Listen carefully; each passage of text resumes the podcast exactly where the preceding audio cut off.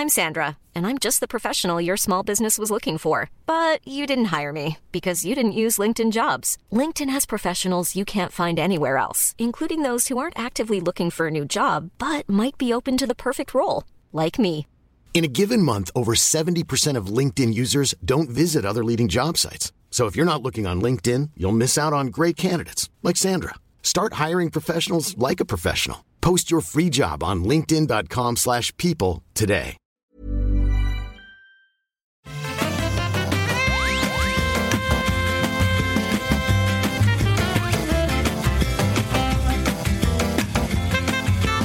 Bonjour à tous et bienvenue sur le rendez-vous jeu. Aujourd'hui, on va vous parler de réalité virtuelle avec Half-Life Alix. On va vous parler de rumeurs persistantes sur deux versions de la console, la prochaine console de Microsoft, Xbox euh, Scarlett. On a aussi des jeux auxquels on joue en ce moment, quelques mots sur les Game Awards et plein d'autres petites news. Je suis Patrick Béja et j'ai l'immense plaisir de recevoir aujourd'hui deux co-animateurs merveilleux. D'une part, Escarina. Comment ça va Maïté? T'es en forme? Salut Patrick, la grande forme que d'habitude. On est un peu isolé avec les, les grèves de train euh, en France. Toi, tu as la chance d'être épargné par ça. oui, bah. En, en, Finlande, il y a eu une grève de la poste. Il y a, c'était exceptionnel, mais il y a eu une grève de la poste il y a quelques semaines. Donc, euh, comme quoi, tu vois, c'est pas qu'en France. Ça arrive partout. Et en plus, euh, du coup, tu es, euh, tu as une connexion un petit peu moins bonne que d'habitude. Donc désolé d'avance si le son saute un peu plus que d'habitude. Je m'en excuse platement. Il n'y a, pas, a pas de souci. On a Benoît de l'autre côté. Exerve, comment ça va? T'es en forme?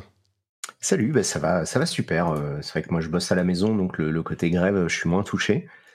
Mais euh, et du coup, j'ai ma super connexion habituelle. Voilà. Super, très bien. On entend même tes clics de souris euh, en définition incroyable.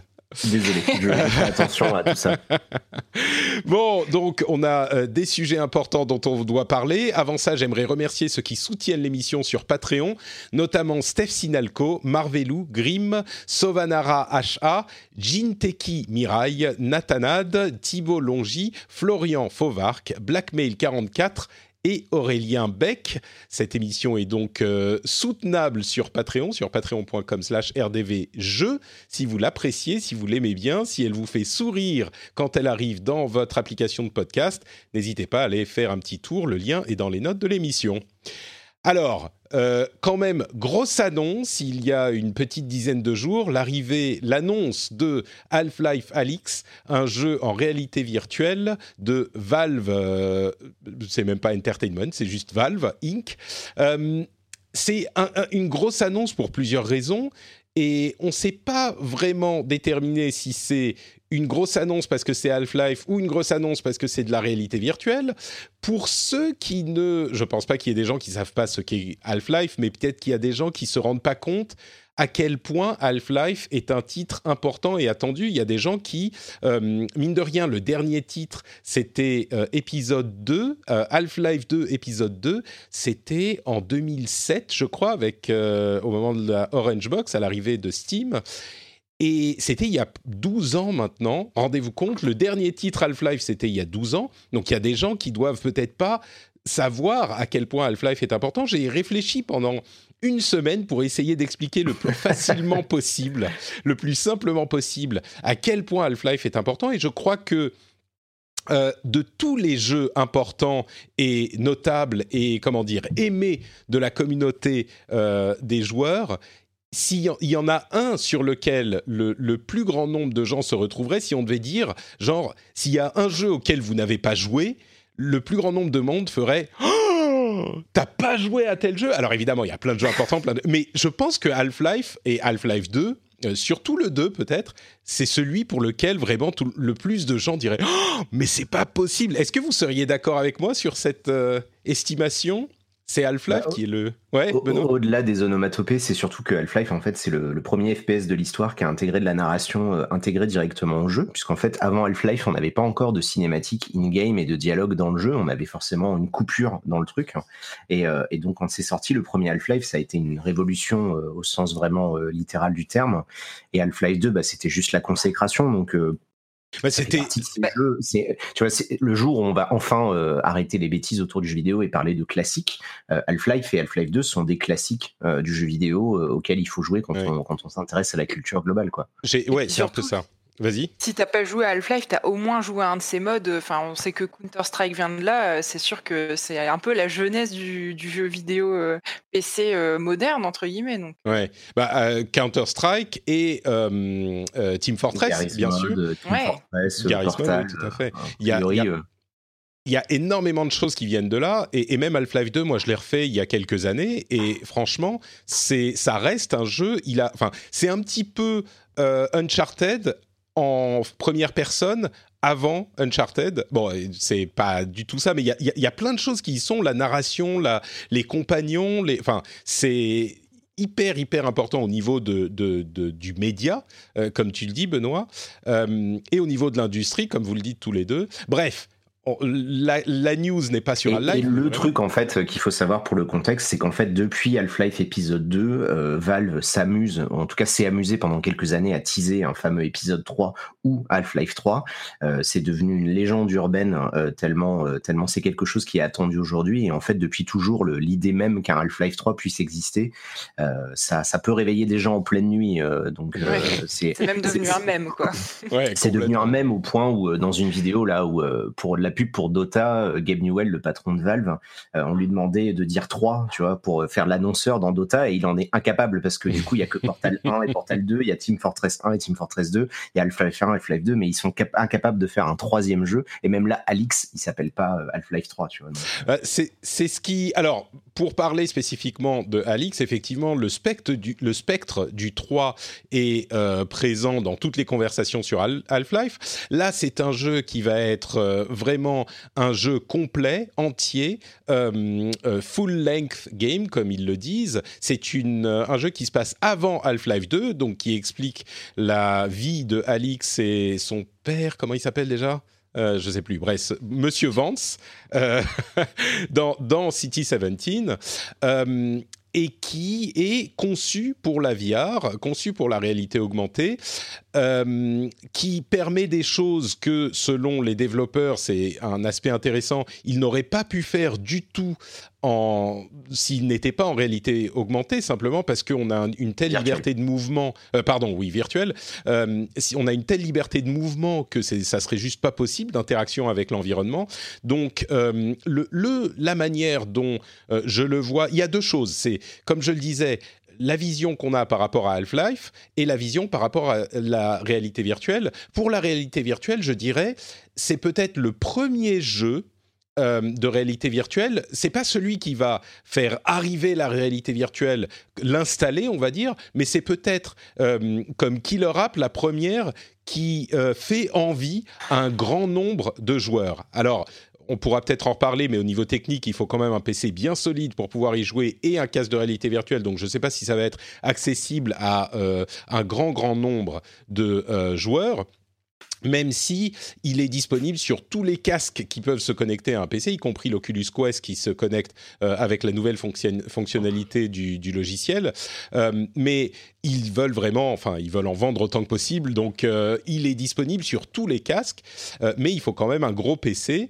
Et au niveau de Half-Life, la question, c'est effectivement, comme je disais, est-ce que on est content que ça soit un nouveau Half-Life ou est-ce qu'on est déçu que ça soit pas Half-Life 3 je ne sais pas si vous avez des avis sur les, deux choses. Euh, Escarina, est-ce que toi, tu es une, une enfant de, de Half-Life? Est-ce que tu l'attendais comme le Messie, ce prochain titre? Et du coup, est-ce que tu es euh, déçu ou pas? je, je pense qu'en tant que joueuse PC, je, suis, principalement plus que console, je suis vraiment une, enfant de ça. Et effectivement, Half-Life 3, c'est un titre qu'on attend tous énormément, euh, comme le comme le Messi entre guillemets, ce qui est pas forcément quelque chose de bien d'ailleurs. Mais j'ai envie de dire qu'on attend aussi beaucoup Portal 3, on attend tous Left 4 Dead 3.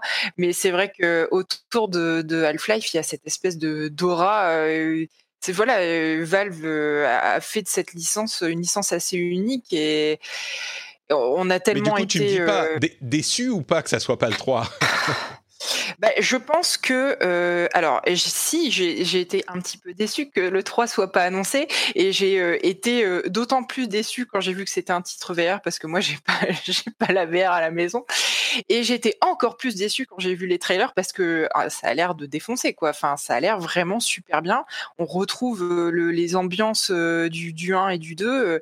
Euh, ça a l'air ultra chouette. Après, moi, je, je me demande, enfin, j'ai le petit diable sur mon épaule qui me dit, est-ce que Steam n'a pas développé ça en VR un peu par opportunisme? Et plus j'en lis autour de ça, plus j'ai du mal à retrouver la sincérité de l'argument de dire on a voulu le faire en VR parce que on s'est rendu compte que juste avec un clavier et une souris, on ne pouvait pas faire tout ce contrairement à la VR. C'est des arguments auxquels j'ai un peu de mal à, croire, mais c'est vrai quand on regarde le trailer, les possibilités avec la VR ont l'air tellement intéressantes, et je me dis peut-être qu'enfin on va avoir un, vrai jeu de VR comme on l'attend depuis très longtemps. voilà, je suis très curieuse, mais je, pense que je pourrais pas y jouer. Donc Ouais, bah, tu, c'est le cas de nombreux, euh, de nombreux joueurs qui pourront effectivement pas y jouer. Même moi qui ai euh, le casque, j'ai pas le PC qu'il faut, donc euh, je sais pas si je vais devoir. Benoît, je sais pas s'il y a des, je sais pas s'il y a des gens qui. Pardon, Benoît, il y a des, il y a des travaux chez toi? Je ne sais pas ce qui se passe, mais on entend des. Euh, je un couteau dans une cuisine. Ah, d'accord. Je vais mon microphone entre deux prises de parole. Désolé. Euh, mon micro est assez sensible. C'est un peu le. C'est comme toi. C'est comme toi, Benoît. es très sensible. Je suis très sensible, effectivement. Euh, bah, du coup, je sais pas moi, euh, par rapport à l'annonce, euh, il faut, faut, se rappeler que Valve, en fait, c'est quand même les spécialistes du cheval de Troie. Hein. je veux dire, ils nous ont forcé à installer un truc qui s'appelle Steam en nous vendant Half-Life 2. et c'était déjà de l'opportunisme à l'époque. donc. Moi, c'est une compagnie dans laquelle, tu vois, j'ai vraiment je, beaucoup d'admiration et je les déteste parce que bah, c'est le pire et le meilleur de ce qu'on peut imaginer en même temps, tu vois, dans une seule et même compagnie. Hein. C'est vrai que moi, j'étais quand même très content de voir ça, euh, l'annonce de Half-Life Alix, parce que bah, c'est enfin, comme tu l'as dit, et Patrick aussi, peut-être un vrai jeu qui veut exploiter la VR. Moi, c'est ce que je reproche à la VR depuis toujours, c'est que on nous vend des expériences, on nous vend du matériel extrêmement cher pour jouer 10 minutes. Euh, à Astrobot, tu vois, ou, euh, ou à Beat Saber. donc bon, c'est pas euh, c'est pas ça qui va justifier l'achat. Donc là, ben, ils ont la licence Half-Life. Il va y avoir l'intégralité de la Terre qui va euh, tester le jeu et qui va vouloir euh, donner son avis là-dessus. Donc ça va forcément titiller la, la carte bleue et le, et le PEL de tous les gens. et si en plus c'est bien, et là-dessus, je pense qu'on peut leur faire confiance vu le nombre de. Ça fait énormément de temps qu'ils travaillent sur ce jeu. je pense qu'on peut leur faire confiance. Dire... Ça va marcher, tu vois. Il faut dire ça va que. Un peu, Ouais, c'est ça, ça va être un peu le ticket d'entrée pour pas mal de choses derrière, en fait. Bah, c'est la grande question, oui. Il, faut dire qu'il euh, travaillait sur euh, un jeu, il voulait faire un, jeu complet en réalité virtuelle depuis un moment, et euh, selon ce qu'ils nous disent, ensuite il faut savoir ce qui est vrai et ce qui n'est pas vrai, mais ils n'étaient pas sûrs de vouloir faire un Half-Life, et ils se sont rendus compte, parce que même pour eux, on s'en doute et on le comprend, le spectre de Half-Life est, énorme, et le fait de se lancer dans Half-Life 3 aujourd'hui, c'est un truc qu'ils ne peuvent pas satisfaire les attentes, c'est juste euh, devenu impossible. Donc, euh... je suis pas d'accord. Euh, non, t'es pas d'accord là-dessus. Ouais, non, parce que justement, ils ont, euh, ils ont, ils ont plus de moyens et plus d'expérience que tous les autres studios quasiment. Et surtout, ils ont, ils ont des, un budget infini, donc ils peuvent, ils peuvent prendre le temps qu'ils veulent pour lisser leur, leur jeu. Et même si ça fait des années, tu vois, qu'ils n'ont pas sorti de jeu depuis Portal 2 ou les ouais, on oublie Artefact, hein, celui-là. Oui, bon, voilà on l'a oublié déjà. Et euh, mais c'est mais tu vois, c'est parce que c'est justement c'était un petit projet au sein d'eux. En fait, ils sont tout le mm. temps en train de travailler sur des choses, mais ça aboutit pas forcément à quelque chose parce qu'ils en ont pas besoin. Le, temps que je termine cette phrase, ils ont gagné de quoi se financer deux ou trois jeux. Euh. Donc euh, donc forcément, ils ont ils ont cette espèce de liberté. Et moi, je pense qu'ils sont capables de faire Half-Life 3. c'est juste qu'ils en ont pas le besoin. Tu vois, ils en ont pas le besoin. Ils sont ouais. team.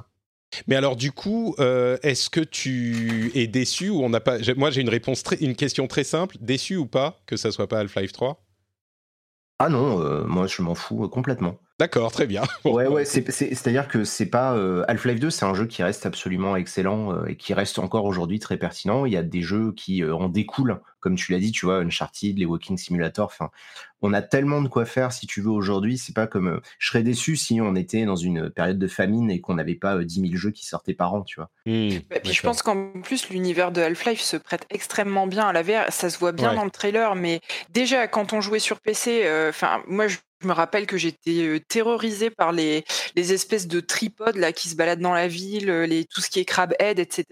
Je me dis, être dans le jeu, avoir des crabettes qui te sautent à la tête, de voir ces espèces de tripodes géants te passer au-dessus de toi, enfin, ça donne une toute autre dimension à l'univers. Ouais, complètement. Hein. Moi, j'ai aucun doute sur le fait que le jeu, il va effectivement exploiter la VR euh, de manière peut-être intelligente, peut-être d'une manière qu'on n'a pas encore imaginée et qui peuvent peut-être pas montrer dans le trailer. Parce que c'est aussi ça le souci avec la VR, c'est que c'est très difficile de montrer euh, réellement ce que ça apporte par rapport à un écran classique.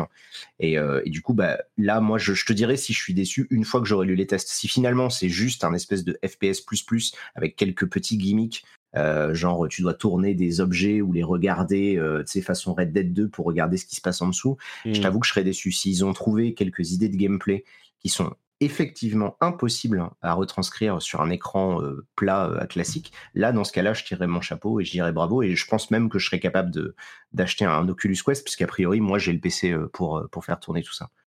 C'est euh, oui d'ailleurs euh, je parlerai dans un instant de l'Oculus Quest mais euh, j'ajoute à vos commentaires tout à fait judicieux sur la la question de l'ambiance que Half-Life 2 en particulier en partie à cause des améliorations graphiques c'est une ambiance hyper oppressante un design de la ville City 17 qui est un vrai personnage du jeu et qui mm. se prête, vous avez tout à fait raison, complètement à ce type d'interaction. Et on peut imaginer que ce qu'on voit dans le trailer, euh, Alix qui doit euh, attraper un flingue sur une étagère et donc il faut pousser les trucs. Enfin, on, bouge le bras et tout tombe et on attrape le flingue, on attrape le, le chargeur, on doit le coller dans le, dans le pistolet et puis viser. Et tout ça, c'est euh, le sentiment d'immersion euh, que permet la réalité virtuelle qui va être, on l'imagine, exploité comme il est impossible de le faire dans un jeu classique. Maintenant, l'immense question, c'est est-ce que ça va être euh, intéressant sur euh, un, jeu de 20 heures? Est-ce qu'on va pouvoir jouer plus de une heure ou deux, même même une heure, ça fait long en VR euh, à la suite, etc., etc. Donc, il y a beaucoup beaucoup de choses qui se qui sont sur les épaules de ce jeu, et il est possible que ça soit le premier vrai jeu qui fait envie, comme je le disais, en réalité virtuelle, il est possible aussi que euh, le ballon se dégonfle. Mais ça, on le saura euh, quand on aura les premiers tests. On n'a pas encore d'infos hein, sur la euh, durée de vie. Bah, ils disent c'est un vrai jeu full length, donc on imagine, je crois, 15-20 heures. tu vois, au moins 10 heures minimum, minimum. Donc, C'est ce qu'on dit. Est-ce qu'on a des infos, parce que moi je me suis pas tant renseigné que ça dessus, est-ce qu'on a des infos sur la, comment on se déplace dans le jeu? Ça, Alors, c'est un des. ouais, tout à fait ils font, ils, utilisent vraiment toutes les options. On peut soit, euh, alors pour les casques, on a les room scale et les standing, c'est-à-dire et les assis, donc on peut être assis debout ou se déplacer. Euh, et pour les déplacements en jeu, on peut soit effectivement se déplacer, donc marcher carrément, soit euh, se, utiliser les systèmes où on envoie un petit, les oh systèmes de téléportation. On peut utiliser les systèmes de, ah mais ça marche bien hein, la téléportation. Mais du coup, je euh, reviens sur ce que je disais. Je suis déçu. bah, ils sont je obligés. Ça, je trouve ça inintéressant comme façon de faire. Euh. J'ai l'impression de jouer à Myst, euh, dépenser 2000 euros de matériel pour se déplacer d'une case à une case. Bah, non, mais tu peux, tu peux aussi, tu peux aussi te déplacer en, te déplaçant normalement, c'est-à-dire en avançant comme, comme dans un FPS. Oui, oui, tu peux, tu peux. Ils l'ont dit. Donc, ah. mais ils ratissent très large en fait pour euh, faire en sorte. Mais le problème de ce mode de déplacement, c'est que ça donne la gerbe tout de suite, tu vois, pour les gens qui n'ont pas l'habitude. Euh, ça, regarde, c'est pas la faute de Half-Life Alix, c'est la faute de la technologie. Et, euh, et, moi, en fait, le problème. Bah, c'est la faute de la physiologie presque, plus que la technologie. Ouais, mais justement, pourquoi continuer d'insister à faire un truc qu'on sait pertinemment qu'un tiers de la bah. population gerbe après 30 minutes? Ah bah pour les deux autres tiers. Et justement, ils te proposent l'option si jamais tu peux pas utiliser ce, cette, cette, ce moyen de déplacement, et eh ben, ils te proposent les autres options donc, euh, tu auras vraiment le choix, quoi. Euh. Ah, mais ah oui, non, ça, ça on est bien d'accord. Mais c'est, je veux dire, ils sont censés être les évangélistes de la VR. Ils font ça pourquoi? Bah Parce qu'ils ont investi euh, des sommes colossales dans leur propre casque. Et, là, on l'a vu, ils sont obligés d'arrêter la vente de leur manette parce que c'était de la daube. ils, ils, essayent de pousser au maximum leur casque parce que bah, forcément, Oculus en face a envoyé du lourd. Hein. tu l'avais déjà dit, Patrick, avec le Quest, etc. Et donc, forcément, ils essayent de, pousser la VR. Mais euh, moi, en fait, fondamentalement, euh, j'attends toujours qu'on me prouve que j'ai tort sur le fait que bah, la il y a, un défaut qui est beaucoup trop gros. Tu vois, il y a un défaut qui est beaucoup trop grand euh, sur l'immersion, sur la capacité à ce que ça soit universel, etc. Et qui fait que il y aura toujours, tu vois, un défaut euh, intrinsèque à la technologie, tu vois. cette histoire de cinétose. Euh, euh, bah ouais. Bah, écoute, on va voir hein, si ça se trouve. C'est ce que j'attends en fait de Half-Life. Tu vois, si tu parles de déception, c'est pas tant à l'univers d'Half-Life ou la série ou le troisième mm. ou même l'histoire. C'est de savoir si Valve, avec leur capacité, leurs compétences et leur expérience de la VR, parce que ça fait longtemps qu'ils travaillent dessus, est-ce qu'ils sont en mesure de mettre un terme à ça ou en tout cas de réduire euh, drastiquement le, la problématique du, du cinétose et des placements, etc. Parce que s'ils sont capables de faire ça, ils vont pouvoir effectivement ouvrir les vannes pour que d'autres gens s'engouffrent dans le, mmh. la VR enfin et nous proposent autre chose que soit des expériences avec un point fixe, donc Elite, euh, jeu d'avion, euh, Flight Simulator, tout ce que tu veux, tous ces jeux-là qui marchent tant que tu n'as pas besoin de te déplacer. Mais à force de dire on va vous faire des vrais jeux, bah oui, mais il faut qu'on se déplace dans cet univers. Bah peut-être que soit ça, c'est possible. C'est là que je les attends. C'est possible, effectivement, ça, ça serait idéal. Il est aussi possible, on verra, hein, mais il est possible qu'ils euh, réussissent à rendre euh, le, jeu avec ses déplacements. Je suis d'accord avec toi, hein, les déplacements, genre en se téléportant. Bon, c'est un petit peu, on a l'impression d'être sur Myst, je suis complètement d'accord, mais il est possible qu'ils réussissent à euh, habiller ça de manière suffisamment intéressante, à rendre le jeu au-delà de cet élément suffisamment intéressant pour, pour te convaincre, pour nous convaincre. Quoi. Et, eh ben, c'est à ça qu'on. Peut-être bien, ouais. Euh, bon, bah, on verra. Hein. Le, jeu sort en février, donc euh, profitez des promotions pour euh, upgrader votre PC parce qu'il faudra quelque chose. C'est en gros, au niveau carte graphique, il faut au moins une 1060. De, oui, c'est ça, une 1060. Donc, bon, c'est pas non plus inatteignable, mais moi qui ai un PC qui a 5 ans, c'est pas tout à fait dans mon rayon. Il faudrait peut-être que je. je... Oui, je me demande si ce sera compatible avec Shadow. Tu peux utiliser.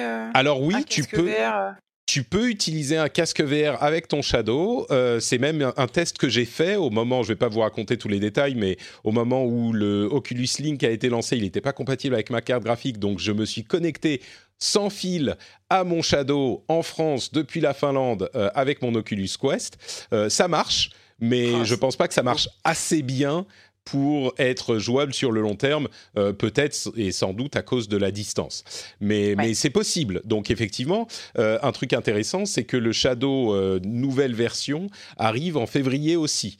Donc ça sera peut-être le moment. Et moi, c'est c'est un truc que je vais tester. D'ailleurs, il faut que Là, je t'arrête sur un côté très mercantile. Tu m'as dit l'Oculus Link, il est déjà sorti. C'est-à-dire que là, je peux m'acheter un Oculus Quest et avoir ce fameux câble? Tout à fait. Alors, le ah, câble en lui-même. Euh, oui, oui, bah, complètement. Le câble en lui-même, le truc, c'est que tu peux utiliser n'importe quel câble USB, sauf que il faut que ça soit un câble USB d'un type spécifique, c'est-à-dire euh, d'un côté USB-C pour connecter au, Quest, bien sûr, et puis de l'autre mm. côté USB-C ou USB-A, mais USB-A 3.0 au moins, donc euh, les USB 3, les, les, les, bleus. et il faut qu'ils tiennent la charge et le, la donnée sur toute la longueur du câble. Et tous les câbles ne font pas euh, charge et données, et bien sûr, tous les câbles ne sont pas assez longs pour être euh, utilisables avec le Quest. Alors moi, j'ai fait tous ah, mes câbles... avec le câble de la Switch, non? Euh, je crois pas que le câble de la Switch le fasse. Je suis ah. pas sûr, mais je crois pas parce que le câble de la Switch, il fait que la. Et d'ailleurs, il est accroché au, au chargeur. Euh, je crois qu'il ah. fait que. Il y a beaucoup de câbles qui font soit que la charge, soit que les données, ou alors qui font les deux, mais qui tiennent pas suffisamment bien sur la longueur, parce que tu veux un câble long. Euh, et hmm. moi, j'ai testé tous ceux que j'avais à la maison. Le seul qui marchait, c'était un câble de 1 euh, mètre. Et donc, j'étais connecté au dos de mon PC et la tête complètement sur le PC, tu vois. Pour, ah, merde. C'était. là, j'ai trouvé un câble qui fait 2 mètres qui fonctionne aussi, donc ça va un petit peu mieux. Mais, mais concrètement, ouais, ça marche super bien. alors, ils vont sortir euh, Oculus un câble spécifique de 5 mètres qui fonctionne. Donc à ce moment, on aura quelque chose à acheter. Ça coûtera un petit peu, un petit peu cher, mais bon, ça vaut le coup parce que ça vous permet de connecter euh, votre euh, Oculus Quest, donc le casque indépendant pour ceux qui ne savent pas, qui a euh, un processeur de téléphone mobile, donc dont les graphismes ne sont pas incroyables, mais qui a aucun fil, euh, qui est quand même une super affaire, et eh ben vous le connectez à votre PC et vous pouvez utiliser tous les jeux pour Oculus Rift, donc sur PC, et tous les jeux Valve et tous les jeux euh, Valve VR. VR donc ça vous fait en fait un L'écran, il est bien, il me semble. bah, il est pas mal, ouais. Il est meilleur, si je ne me trompe pas, que le, que le premier Rift. Il n'est pas aussi bien que le Valve Index qui évidemment coûte 1000, euros. mais le Oculus Quest, il coûte 400 avec les manettes. Et les manettes sont pas mal du tout. Donc ça reste un investissement, mais aujourd'hui, je crois que c'est vraiment le meilleur deal au niveau réalité virtuelle, réalité virtuelle parce que c'est le meilleur de tous les mondes, quoi. Et, vraiment, ça marche, ça marche. Moi, j'ai pas noté de. Alors, je viens de, de casques peut-être un petit peu moins performants. Quelqu'un qui aurait un casque de meilleure qualité se dirait peut-être ah ouais, quand même, l'écran est moins bon, etc. Mais vraiment, moi, je n'ai pas du tout noté quelque chose de gênant au niveau de la qualité d'image. Au contraire, j'ai trouvé ça vraiment très correct. Donc voilà, si vous êtes euh, intéressé et que vous vous dites euh, que vous avez besoin d'un casque pour essayer Half-Life Alix dans quelques mois, bah, c'est peut-être celui-là qu'il faudrait euh, regarder. Bah, écoute, je suis en train de me dire qu'avec les économies que je vais faire en me mettant à Shadow, je vais peut-être investir si le, si, le, si le jeu est bien dans un casque VR. Ah bah voilà, écoute. Alors je te garantis pas que ça marchera en réalité virtuelle euh, avec Shadow. Hein. Ça fonctionne techniquement, je ne sais pas si la latence sera assez bonne, etc. Donc euh, c'est la grande question. Euh, à noter au niveau réalité virtuelle que Facebook a acheté le développeur de Beat Saber. Euh, tu évoquais Beat Saber, Benoît. C'est sans doute le meilleur jeu de réalité virtuelle, un jeu de rythme vraiment excellent, sur lequel j'ai passé bien plus de 10 minutes euh, Benoît, qui est vraiment super sympa. Facebook les a achetés. Euh, je dirais que Beat Saber, c'est le jeu auquel tout le monde dit, euh, c'est le jeu VR auquel que vous devez tester si vous avez, si vous avez un casque, et c'est tout à fait justifié. Il vaut vraiment le coup. Et à part ça, quoi d'autre? Ah oui, Facebook a, euh, commence à débaucher des streamers aussi. Ils ont euh, récupéré Jeremy Wang, euh, qui est connu sous le nom de Disguised Toast, qui a commencé sur Hearthstone. et maintenant, il stream exclusivement sur Facebook Gaming. Donc la guerre du streaming de jeux est définitivement là pour les plateformes comme Twitch, Mixer, Facebook, etc. J'aurais pas pensé que Facebook allait débaucher des gens. On va plus savoir sur quoi regarder nos, streams. Hein. Il y a trop de plateformes là. C'est que jusqu'à présent, les, les, gens qui ont été rachetés, c'est des gens dont soit j'avais jamais entendu parler, soit que je regarderai jamais de ma vie, donc euh, c'est tant mieux pour eux. ça. Peut-être pas le plus. Parce que tu vois, genre euh, Ninja ou euh, je sais plus quel était l'autre là qui avait été débauché. oui, oui, chez Mixer aussi. ah, j'ai oublié son nom, mais oui. Ouais, voilà, machin. du coup, enfin. en fait, je sais pas, je pense qu'ils sont Facebook avec le streaming, ils sont dans leur petite bulle depuis tellement longtemps que bah moi, j'ai été surpris qu'ils euh, prennent une exclusivité chez quelqu'un. Euh, enfin, oula, qu'est-ce qui se passe? Non, non, tais-toi, tais-toi. J'ai ouvert une, une, page web et ça m'a parlé en, en finnois. Euh, non, mais tu vois, moi, j'aurais pas pensé qu'ils fassent ça. Mais tu sais, fait, euh, Twitch et le streaming de jeux vidéo, c'est comme YouTube. Hein. Il y a tout, il y a tout pour plein de gens. Euh, et, clairement, là, il cherche des gros noms. Euh, il a quand même un million de, de followers, Jeremy Wang mais, mais oui, d'ailleurs, c'est marrant, depuis que Mixer a récupéré Ninja, euh, je reçois des mails de Twitch me disant Oh, regardez ces, euh, ces streamers comme ils sont cool, euh, pour essayer de.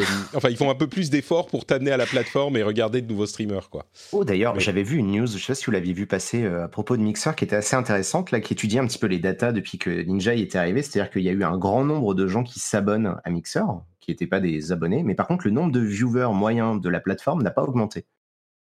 Ah bah en fait, il y a plein de gens qui sont abonnés, euh, mais qui en fait, il n'y a pas plus de gens qui regardent. Euh, et, Ninja, quand il est sur Mixer, il fait des stats qui sont absolument risibles. Hein.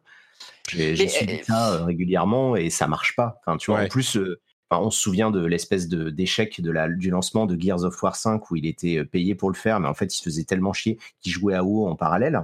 Euh... Ah, j'avais pas entendu parler de ça. Ah si si, en fait il avait son perso de WoW en parallèle parce que c'est en plus il y avait les problèmes de file d'attente, donc en fait il restait hmm. tout le temps connecté pour pas se faire kick et il essayait de jouer Gears of War, mais il s'en foutait du jeu, tu vois, il en avait rien à cirer. Donc régulièrement il rebasculait, il faisait une quête sur WoW et hop il revenait. Euh. Mais bon, comme il était payé par Microsoft pour dire du bien des jeux. Euh, forcément, ça, ça la foutait mal, quoi.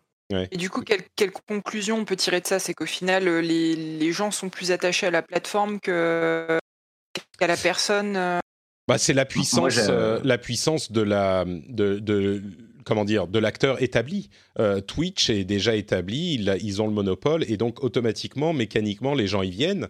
Et euh, à mon avis, ça, c'est un petit peu. il faut pas enterrer ni Facebook ni Microsoft, bien sûr, avec Mixer. Je pense que à terme, ça pourra peut-être donner quelque chose du côté de Mixer si ils accumulent les deals de ce type-là. Mais il en faut beaucoup. Je ne sais pas s'ils vont suivre sur le long terme, quoi.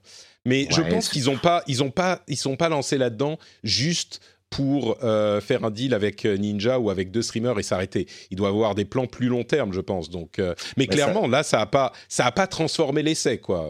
avec ça, devrait aboutir une fois que la prochaine Xbox sera sortie, puisque l'idée c'est de la prochaine génération à écouter les gens de chez Sony ou Microsoft quand tu les croises en salon, c'est ils veulent plus ou moins transformer chaque utilisateur en streamer. Hmm. Donc, ouais, ça, je pense que c'est un peu l'idée. Hein. Ils veulent, ils veulent intégrer Mixer de manière beaucoup plus hmm je, pense sincèrement que Mixer, tu pourras l'avoir dans un petit coin de ton écran en permanence pendant que tu es en train de jouer à ton jeu, euh, pour justement pouvoir basculer soit à regarder quelqu'un, soit à toi-même streamer à tout moment, parce qu'ils veulent, euh, ils veulent développer ce truc-là, quoi. Mais euh, ouais. Bon, ce qui est sûr, c'est surtout une bulle en fait. Hein. Pour l'instant, c'est qu'il y a une espèce de bulle autour de ce truc-là, et bah du coup, ils en profitent. Et tant mieux pour les streamers qui se font, qui se font débaucher à coups de millions, parce que bah ça leur assure leur avenir, quoi. Mmh.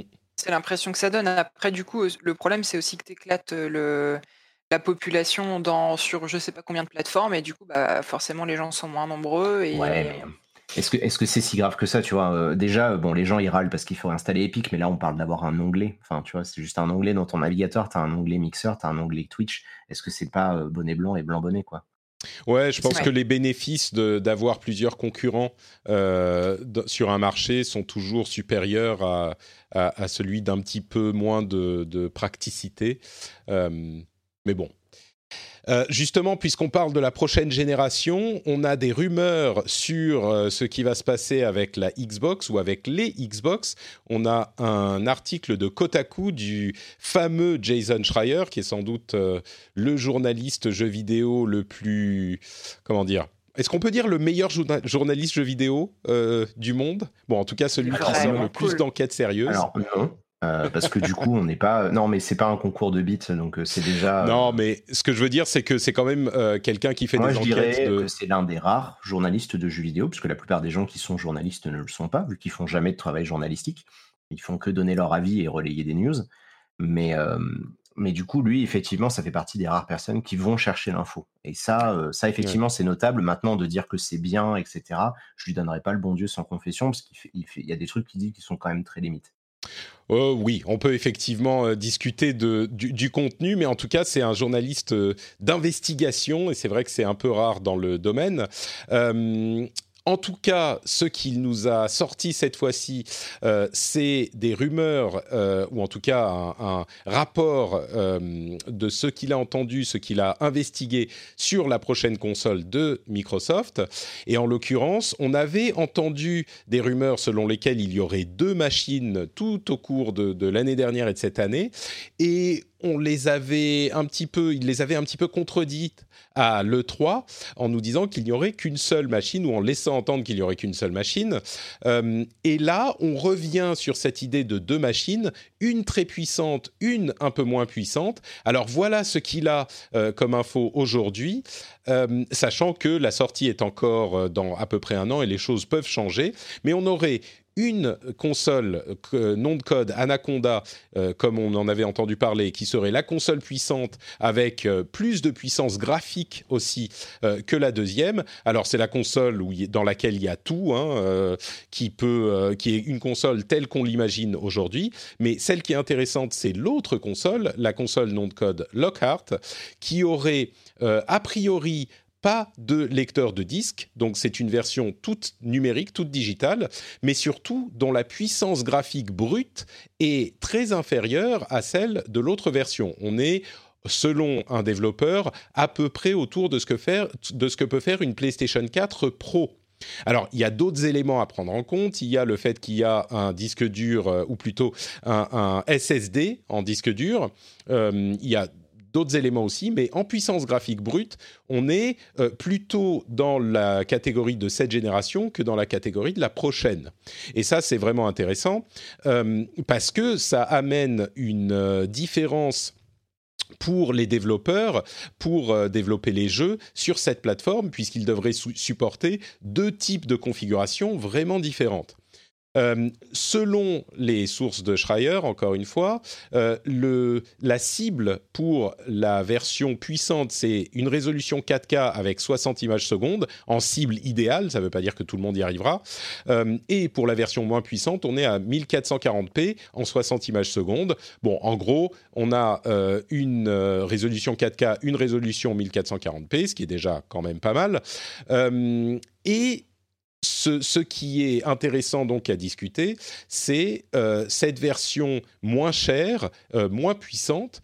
Est-ce que c'est une euh, bonne chose ou est-ce que ça va poser des problèmes parce que les développeurs vont devoir s'emmerder à faire deux versions de chaque jeu un petit peu? Parce que l'idée c'est que si elle est moins puissante, a priori le processeur pourra tenir le, le taux de rafraîchissement, mais le processeur graphique euh, lui, ne tiendra pas sur des grosses textures, sur une grosse, grosse résolution, etc. Donc il faudra euh, un, petit peu moins de euh, puissance graphique sur la version, enfin de, complexité graphique sur la version moins chère.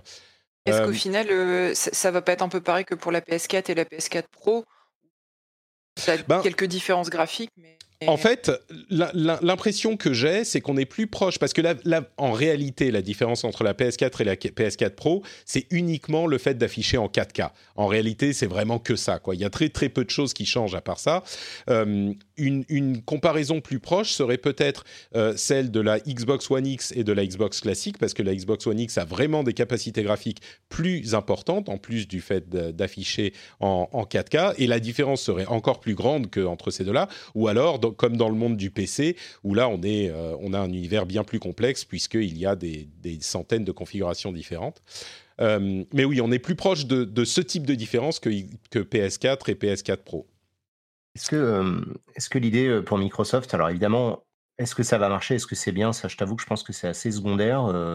maintenant que les, les consoles sont assez unifiées au niveau des, des on va dire du développement, quand tu développes un jeu, ben, tu vas juste le scale pour qu'il tourne en 2K au lieu de 4K, etc. Donc je pense pas qu'en termes de développement, ça soit beaucoup plus coûteux, ou en tout cas, ça sera euh, suffisamment marginal pour que ça soit adhéré. Je pense qu'il y, aura, je pense qu'il y aura des questions de texture aussi, c'est pas qu'une question de résolution, peut-être même de, de, de, niveau de détail ou de modèle, tu euh, vois, en, plus ou moins. Mais de la même manière que, par exemple, sur ton euh, jeu PC, tu peux télécharger les textures en 4K, 2K via un téléchargement annexe, rien ne t'empêchera sur cette potentiel hypothétique console d'avoir moins de, moins de textures et potentiellement peut-être d'en avoir plus. Enfin, tu vois, mmh. c'est sûr que venant du PC, c'est pas si complexe. Ouais. Et comme les jeux aujourd'hui euh, consoles sont développés quasiment de la même manière que sur PC, parce que bon, euh, en termes de PS5 et de, la, prochaine Xbox, a priori, les performances sont quasiment identiques. Et surtout, la structure, elle, sera euh, clairement identique. C'est-à-dire qu'on va développer les jeux de la même manière qu'on les fera sur Xbox One. Ils tourneront sur PS5, enfin sur Xbox Truc, ils tourneront également sur PS5. Un, truc qui m'intéresse, en fait, c'est plus par rapport à, à ce qu'essaye de faire Microsoft. Je pense que l'idée, c'est de proposer enfin une console abordable, euh, comme ils ont essayé de le faire avec la SAD, mais que ça n'a pas marché, ou la Xbox One S. Et, Alors la euh, SAD, c'est la S All Digital Edition, euh, c'est-à-dire la console qui n'a pas de qui n'a pas de lecteur de, lecteur optique. Et, euh, et l'idée, c'était, ce que moi, c'est comme ça que je l'imagine, c'est que on imagine une seule PlayStation 5 parce que je pense que Sony euh, fonctionnera de cette manière-là et c'est comme ça qu'ils ont toujours fait. Donc, je les vois mal changer leur fusil d'épaule maintenant. Par contre, Microsoft, euh, je pense qu'ils se sont rendus compte qu'en termes de ce qu'ils veulent faire en termes de puissance, ça va leur coûter cher. Et plutôt que de proposer une console trop chère et qui risque de une fois de plus se planter, comme ça avait été le cas au lancement de la Xbox One, je pense que ils se sont dit, ben, on va proposer en fait quelque chose de légèrement moins puissant avec la même sélection de les mêmes services, le Game Pass, le machin, le bidule, euh, pour des gens qui ont un budget un peu moindre, et ça va leur donner euh, un super argument marketing parce qu'ils vont peut-être pouvoir annoncer une console à 349 euros par exemple dès le jour de la sortie pour une nouvelle génération parce que tu auras quand même un petit euh, bon technique par rapport à la Xbox One actuelle.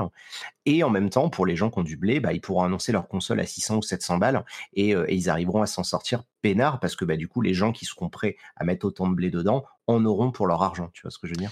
Ouais, moi je crois pas. un compromis en fait. Mmh. Si ça n'avait pas, si ça n'avait pas fonctionné avant, pourquoi est-ce que ça fonctionnerait maintenant? Euh, Moi je crois qu'il y a fonctionne maintenant. Ça, fonctionne déjà maintenant.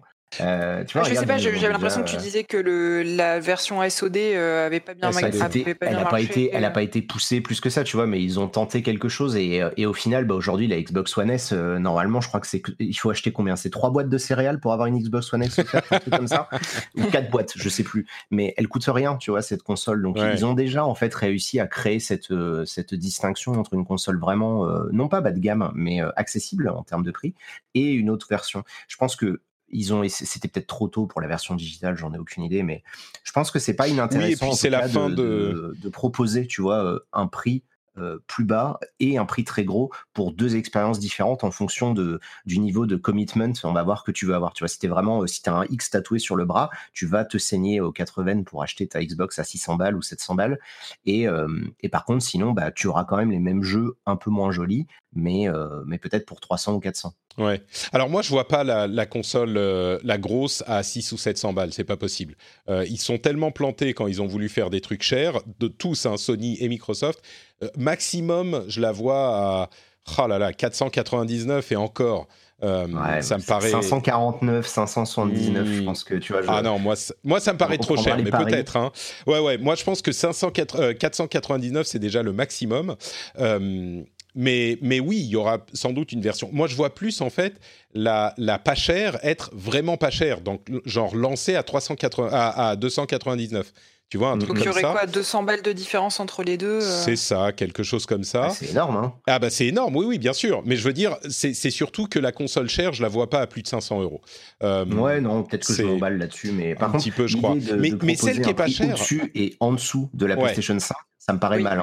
Peut-être, ouais. Et, surtout, la, la, version en dessous, euh, comme tu le disais, ils vont mettre euh, en avant l'abonnement, le, euh, que ce soit le Xbox Game Pass hyper intéressant comme il l'est déjà aujourd'hui. Et du coup, oui, bien sûr, si vous êtes quelqu'un qui n'avait pas une, si vous êtes comme bah, Escarina par exemple, qui n'a pas une bonne connexion internet à la maison, eh ben évidemment vous pourrez pas télécharger les jeux. Mais soyons honnêtes, aujourd'hui, même si vous achetez votre jeu dans le commerce, quand vous le mettez dans votre euh, euh, machine, généralement, euh, il y a un download de quelques gigas, voire quelques dizaines de gigas qui se lance de toute façon. Donc, je ne suis pas convaincu que ce problème soit... Enfin, c'est un problème, mais il n'est pas tellement différent. Il est un peu différent seulement quand on a la possibilité de mettre des disques dans la machine aussi. Ouais, j'avoue que j'ai du mal à comprendre pourquoi est-ce qu'à chaque fois c'est le disque qui, enfin le lecteur de disque qui prend entre guillemets quoi. Pourquoi est-ce que c'est lui qu'on retire? Est-ce que c'est vraiment ça qui coûte le plus cher dans une machine euh? Bah, C'est pas tant que ça coûte cher en fait, c'est que du coup tu as euh, en termes de temps d'accès, etc. Aujourd'hui, on, a des, on, a des, on a des vitesses qui sont tellement plus rapides avec du SSD que c'est euh, c'est quand même mieux d'avoir l'intégralité de tes données sur un seul disque. non, et puis surtout, tu, non, mais c'est la seule chose qu'on peut enlever en plus. Euh, et c'est un, c'est plus un facteur différenciant, différenciant pour du ciblage, je crois, mais c'est la seule chose qu'on peut enlever.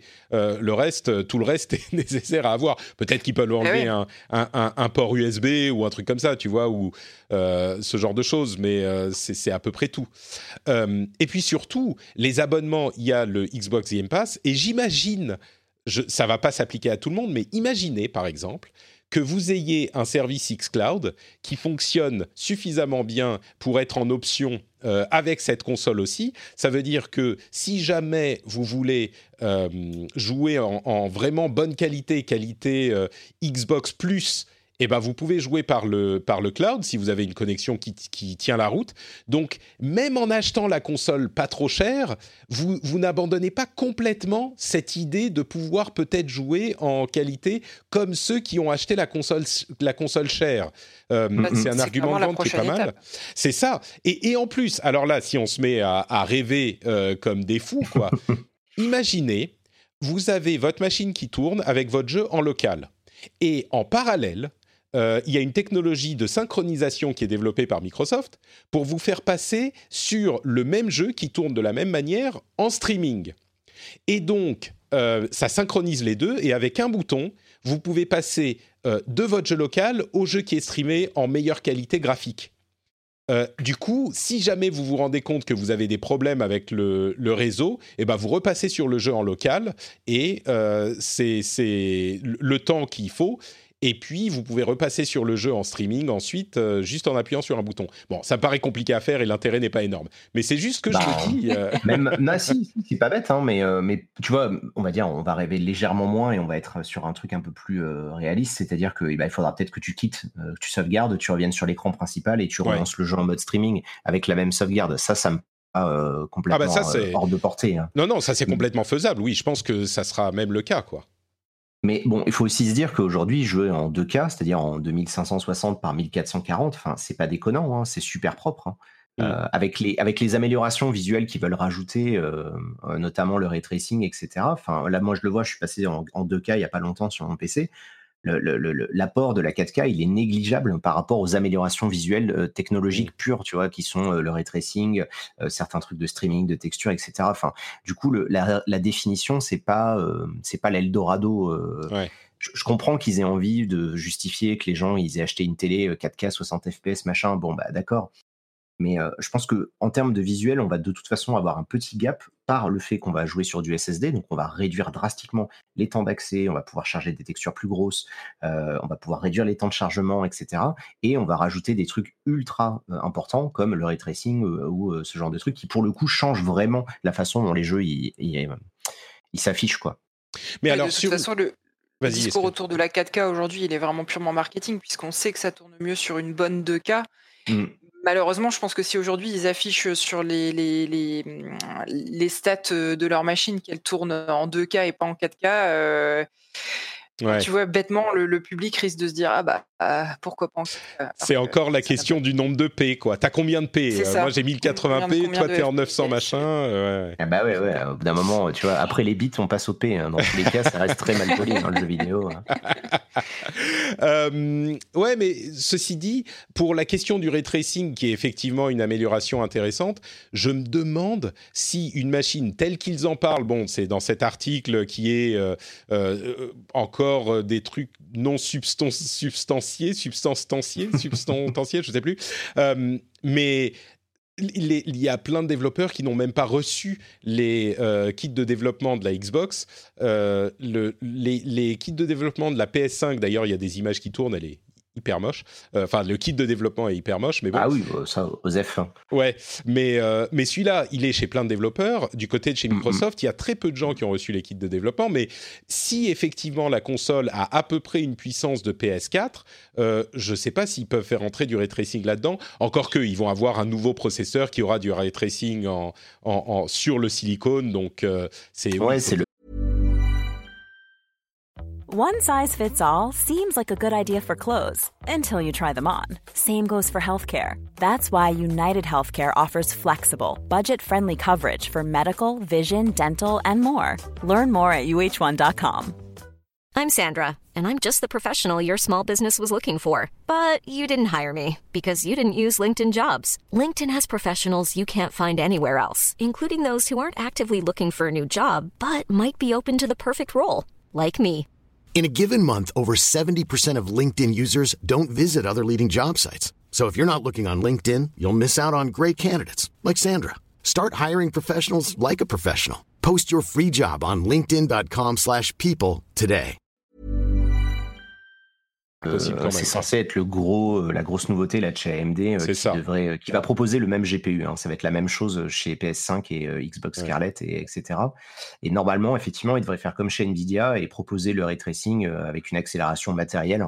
Donc un Mm. truc, enfin vraiment euh, dans Ouais, euh, donc la machine, même, comme euh, tu l'as dit. Même sur la petite, euh, ça devrait quand même être euh, possible. Mais bon. Mm, mm. Moi, Bon, de toute façon, ce qui va m'intéresser, comme d'habitude, ça va être leur jeu. C'est-à-dire que bah, Ah, bah c'est bien oui, bien sûr, oui. trucs, mais pour l'instant, ils n'ont pas encore un catalogue euh, d'exclus euh, qui a la même gueule que les exclus de chez Sony. Donc, il faut aussi qu'ils se Alors, soient capables disent, de montrer euh, des trucs intéressants, quoi. ce qu'ils disent, c'est que d'une part, on aurait euh, Halo 6, enfin Halo Infinite en, avec la console, euh, ce qui joue beaucoup pour les États-Unis, un petit peu moins pour la France, mais quand même, c'est un gros morceau. Euh, et puis après, ils veulent avoir dans le Game Pass, enfin, euh, des, des jeux exclusifs qui seront aussi dans le Game Pass tous les 3 à 4 mois.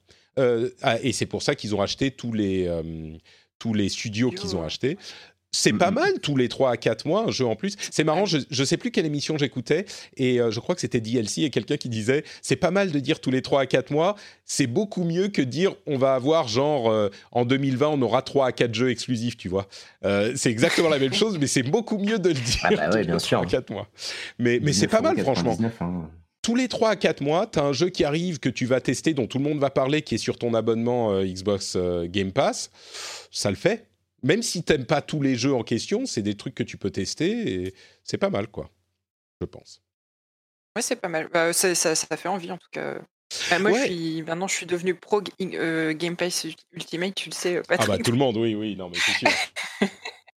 mais du coup, tu vois, une, une, o- une offre à, euh, on va dire, allez, soyons fous, 299 euros euh, pour la console et euh, l'abonnement Game Pass euh, en plus à 10 euros par mois. Vous avez une console tout compris. Alors oui, il faut télécharger les jeux, mais c'est une console tout compris. Vous avez aussi accès au xCloud si vous avez la connexion qui va bien. Euh, et les jeux qui, sont, qui, qui arrivent et qui sont, vous avez un catalogue immense, ça peut conquérir beaucoup de gens. Et là où euh, la Xbox SAD ou les, les consoles aujourd'hui ont un petit peu moins de mal à convaincre les gens, euh, comme vous en discutiez euh, tous les deux, je crois que l'avantage qu'aura celle-là, c'est que c'est l'accès à la prochaine génération. Et un accès à la prochaine génération à euh, 300 euros, ça peut vraiment le faire. Ouais, c'est un, sacré argument. Enfin, je veux Oui. dire, ça fait 15 ans qu'on a des smartphones, des iPads, etc. Et j'ai jamais entendu Ouais. quelqu'un se plaindre qu'il n'y avait pas de lecteur optique dans un iPhone ou un iPad. Euh, non, mais enfin, je veux dire, Non, je comprends on ce que tu veux dire, En ouais. streaming, on consomme en streaming, etc. Évidemment, sur Internet, tu vas, ra- tu vas avoir des gens qui vont râler, etc. Mais enfin, comme d'habitude, c'est, euh, ça représente une fraction des gens. Je pense que Ouais. Annoncer à des parents, euh, des étudiants, euh, des, tu vois, des gens qui n'ont pas forcément beaucoup de revenus, bah, vous voulez les derniers jeux, les derniers services, euh, Netflix, machin, bisule, et tout ça en plus avec un abonnement avec 15 balles par mois ou 10 balles par mois, vous avez plein de jeux, et la console, elle coûte que 300 euros. Bah, forcément, c'est un Ça sacré fait. argument, t'imagines 300, euh, allez, 350. euh, Et ils ouais, ont même mais des, même, ils- ont même des options où tu prends un abonnement et tu as tout. Tu as la console, c'est genre, euh, je sais plus, 25-30 euros par mois. Tu as la console et l'abonnement euh, Xbox Live. bah oui, oui. Euh, bah, du coup, posons la question à celle qui est concernée. Euh, toi, tu as une connexion ADSL qui est correcte, mais bon, c'est pas de la fibre euh, de, de compétition. Ouais, mais tu as une connexion ADSL. Si on te dit demain, euh, tu, peux, tu as une console sans lecteur de, de, de disque optique, tu, tu, tu achètes ou tu restes Alors, quand la même question- encore aujourd'hui? La question qui me trotte depuis tout à l'heure, c'est quelle taille euh, la- la- le SSD, on le sait ou pas? Ah bah non, bien sûr que non, mais j'imagine on peut pas faire moins d'un téra. Je crois que c'est pas possible Bah, ça. ça me- tu vois, ça serait 800 gigas ou un téra, je le vois mal Ouais. être en dessous. euh, Ouais. Même un téra, ça me paraît être le minimum, si tu Mm. veux, pour un point de vue euh, psychologique. Je pense, ouais. Bah écoute, je pense que ça me gênerait pas trop. J'y réfléchis hein, depuis qu'on en parle. Euh, il y a encore pas si longtemps que ça, j'étais très attachée à l'objet physique euh, du jeu et en fait, euh, je me rends compte que je le suis de moins en moins. Mais surtout par Euh, rapport à ta connexion, tu vois, la, la contrainte d'avoir à télécharger tous les trucs, c'est ça la Bah, question. En ADSL, tu mets combien de temps? C'est quoi Tu mets une journée entière? Euh, non, non, pas forcément. Euh, Là, l'autre jour, j'avais téléchargé, je sais plus, euh, je crois que c'était Sea of Thieves, je crois qu'il fait 45 gigas, quelque chose comme ça, et je l'ai téléchargé sur euh, 3 ou 4 heures de temps, donc euh, tu vois, Ouais. ça, ça a quand même été assez vite. Non, franchement, euh, en fait, euh, je suis tellement habituée de toute façon, euh, quand tu mets un jeu neuf dans ton, dans ton jeu, il télécharge déjà des gigas. euh, je sais que je, suis habituée, si tu vas pas jouer instantanément euh, à mon jeu, donc euh, Ah, je le fasse forts, hein. tourner. Ouais. Après, tu ouais, ils sont forts. hein. Après, Ils tu t'organises, nous mais habituer à tellement de trucs pourris. hein. c'est ça. Mais bientôt j'aurai la fibre, donc. Non, mais Non, même, franchement, eh, je- par, ça- ça par exemple, plus ça te fait pas plus peur que ça. Et, et n'oublie pas que si le service xCloud fonctionne, euh, tu lances le jeu, tu lances l'install, euh, ah, j'allais dire, et tu peux donc commencer à jouer pendant qu'il s'installe, mais en même temps, ça te bouffe ta connexion. Si elle est pas super bonne, euh, c'est peut-être pas génial. Ok, j'ai rien dit, j'ai rien dit. Mais Non, non, mais du si coup, c'est bien sur, sur le principe. Ouais. Oui, ouais, ouais, voilà. Sur le non, non, principe, sur le principe, euh, effectivement, ça, ça me fait, ça me fait pas plus peur que ça. J'aurais peut-être juste un petit regret de pas plus avoir ma petite collection de jeux. euh, Ouais.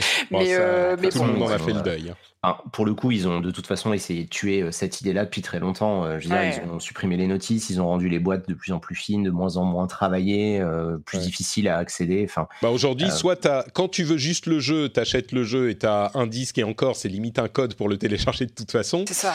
Euh, Bah oui. Et si tu veux vraiment un bel objet, t'achètes une édition collector où là, tu vas avoir peut-être euh, un, truc un petit peu plus joli. Mais c'est vrai que ce milieu commence à être... euh, et je suis tout à fait conscient du fait que euh, il va y avoir plein de gens qui seront pas satisfaits de cette idée et qui vont dire non non moi je veux les jeux, moi j'ai pas une bonne connexion. Bien sûr, ces gens-là existent et évidemment qu'ils sont là, mais euh, je pense qu'ils sont en train d'être de moins en moins nombreux et puis surtout il y aura toujours une option pour eux. C'est juste qu'ils devront acheter la console, bah peut-être un petit peu plus cher ou euh, voilà c'est la console telle qu'elle serait sortie. Généralement les consoles nouvelles quand elles sortent elles sont plus chères et là ils offriront aussi d'après ce qu'on semble comprendre, une version moins chère pour les autres. Donc, il n'y a pas grand-chose qui change. les early adopters, les gens qui vont acheter la console en day one, en novembre ou début décembre prochain, c'est pas de toute façon, à mon avis, les gens qui hésitent et qui sont à, qui vont se dire bon bah je vais m'acheter la console moins chère, etc. Enfin, c'est vrai. Tu vois, il y a des gens comme nous qui vont peut-être un peu mettre de côté pour être sûr de pouvoir l'avoir en day one, voire encore plus parce que c'est notre métier.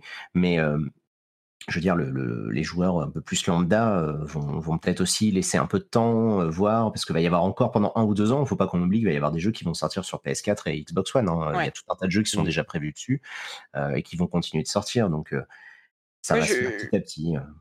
Je dirais qu'avant de faire mon choix, je regarderai la différence de prix entre les deux modèles de console et puis les, comparateurs qu'on va forcément voir pleuvoir sur le net de le jeu qui tourne sur la version un peu cheap et le jeu qui tourne sur la version plus. Et voir à quel point la différence est flagrante. quoi.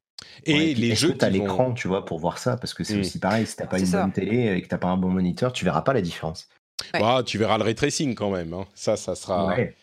Bon, écoutez, on, verra. Euh, a priori, toutes ces infos seront euh, éclaircies à l'E3, qui, qui, mine de rien, euh, on arrive en fin d'année, ça s'approche. ouais.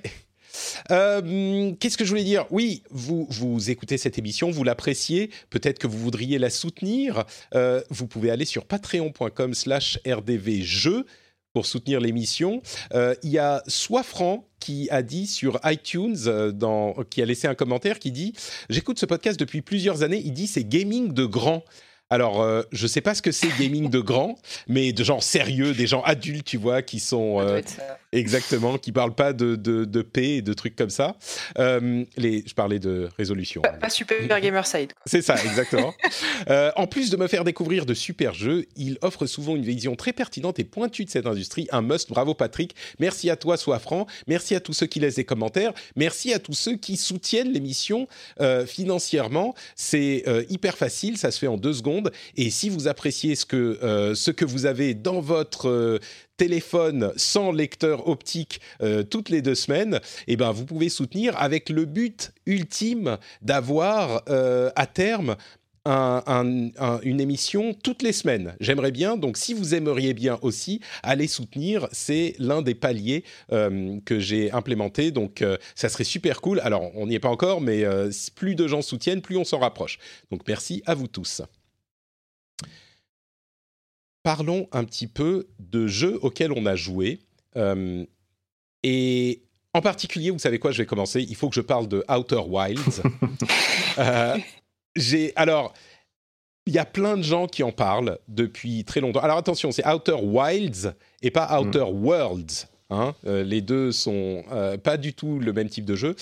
Outer Wilds, c'est un jeu dont plein de gens parlent depuis des mois et des mois. Il est sorti cet été, je crois.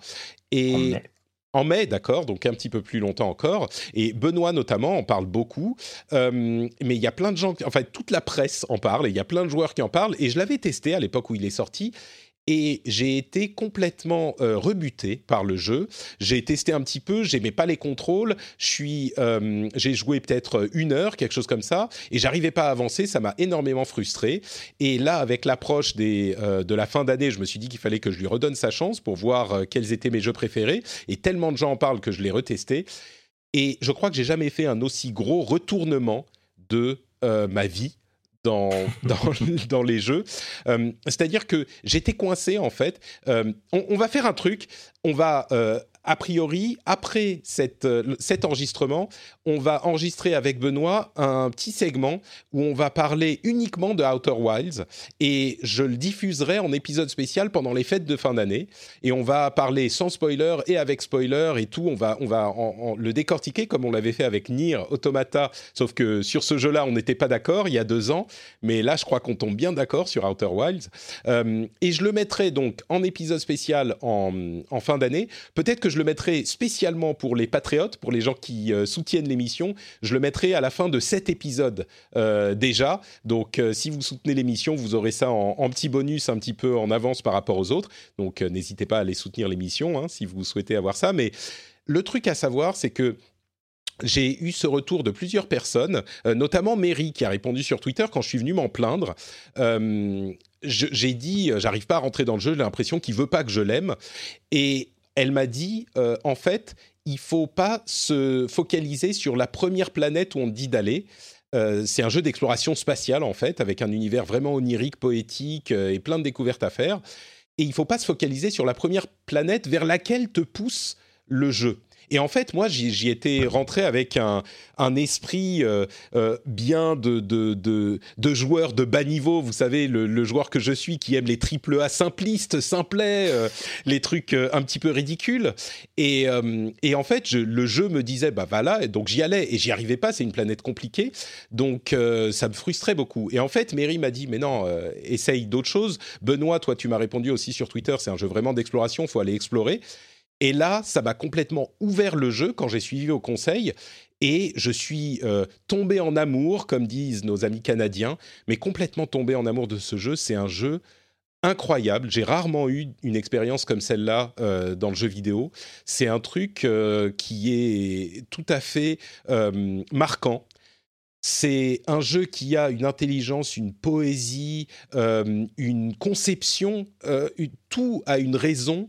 Euh, même les contrôles que j'aimais pas au début, j'ai fini par m'y faire et ça contribue à l'impression que donne le jeu. C'est vraiment un jeu, pour le dire en quelques mots sans spoiler, on se réveille sur une planète et on est une planète avec des extraterrestres qui a essentiellement du bois et on monte dans notre vaisseau spatial en bois et on va naviguer entre les différentes planètes du système solaire pour découvrir un mystère euh, qui nous est donné par petites touches, mais sur lequel on est laissé entièrement libre euh, pour découvrir ce qui s'y passe. Et je ne vais pas en dire plus que ça, on en parlera dans la période avec spoiler euh, qu'on va enregistrer avec Benoît après, mais je veux vraiment laisser euh, le, champ de jeu complètement libre pour les gens qui voudraient y jouer suite à cette euh, discussion, parce que euh, le, plaisir du jeu, c'est vraiment la découverte, et tous les éléments de la découverte font plaisir et, contribuent.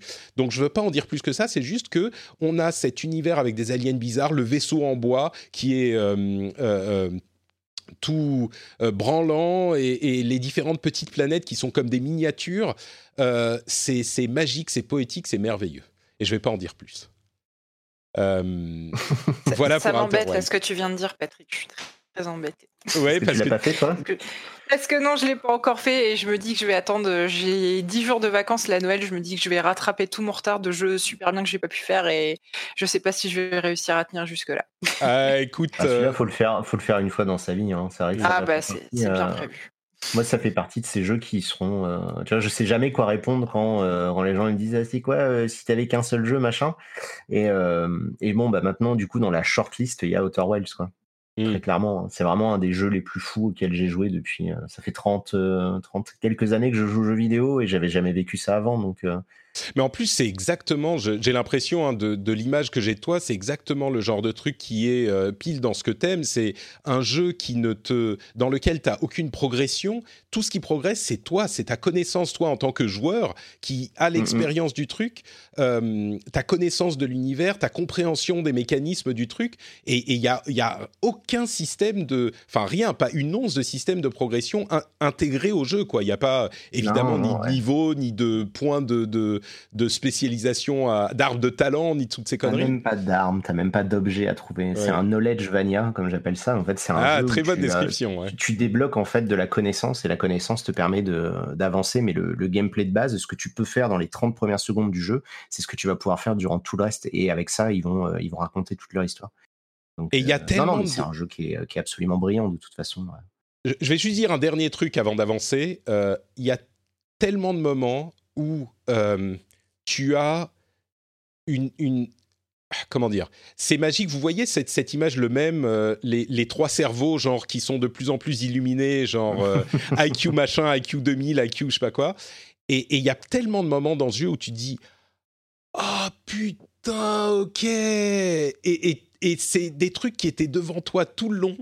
Et Enfin bon, c'est bon, on, en parlera tout à l'heure, Benoît. Moi, ce que j'avais dit, euh, non, j'avais fait un test euh, à la sortie euh, sur ma chaîne YouTube et j'avais dit aux gens au bout de deux ou trois minutes, voilà, si vous me faites confiance, vu que je suis un influenceur, vous arrêtez la vidéo, vous allez l'acheter.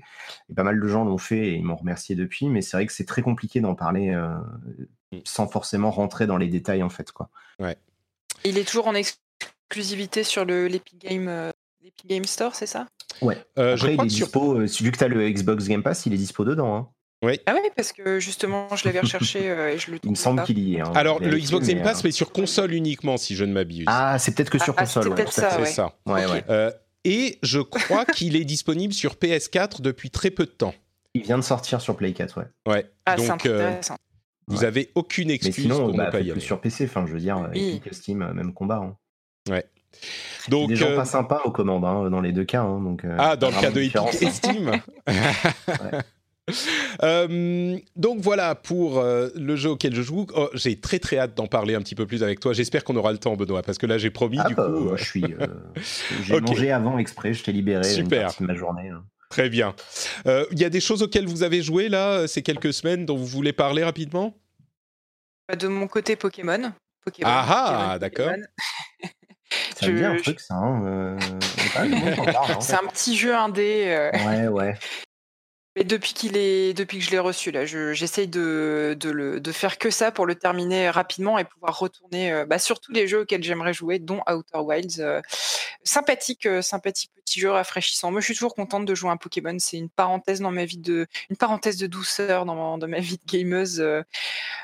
voilà, j'aime beaucoup le, nouveau bestiaire. Je le trouve très chouette. je, je suis pas une fan acharnée au point de critiquer tout ce qui a pu être critiqué sur le jeu. Moi, je m'amuse, c'est mignon c'est pas très compliqué comme d'habitude, c'est pas prise de tête. les, les, les nouveautés sont pas sont pas folichonnes, mais je passe un bon moment et c'est ce que j'attends de ce, type de jeu. Donc j'avoue je suis pas très pas très exigeante sur, ces jeux-là. Je les achète systématiquement, je m'amuse et ça, ça, me va très bien. c'est le jeu pantoufle, quoi. C'est le truc. C'est exactement ça. Ouais. D'accord. Pokémon, très bien. Benoît, toi, t'as un truc auquel t'as joué? Euh, bah, je jouais à pas mal de choses. J'ai joué un peu à Pokémon et effectivement, j'ai trouvé ça très bien. C'était la première fois que je jouais à Pokémon de ma vie. Euh, et du coup, je trouvais ah. ça. Euh, voilà, c'est ça que normalement, c'est ce que doit faire Patrick. Pourquoi t'as pas joué à Pokémon? Ah non, mais tu rigoles, moi, Pokémon, j'ai jamais joué. Hein. Bah, j'ai joué à Half-Life, justement. Tu vois, vu que c'est à la même époque que c'est sorti, j'étais déjà trop grand, si tu veux. Moi, j'avais Half-Life d'un côté et je voyais des gens plus jeunes que moi jouer à la Game Boy. J'étais là, genre.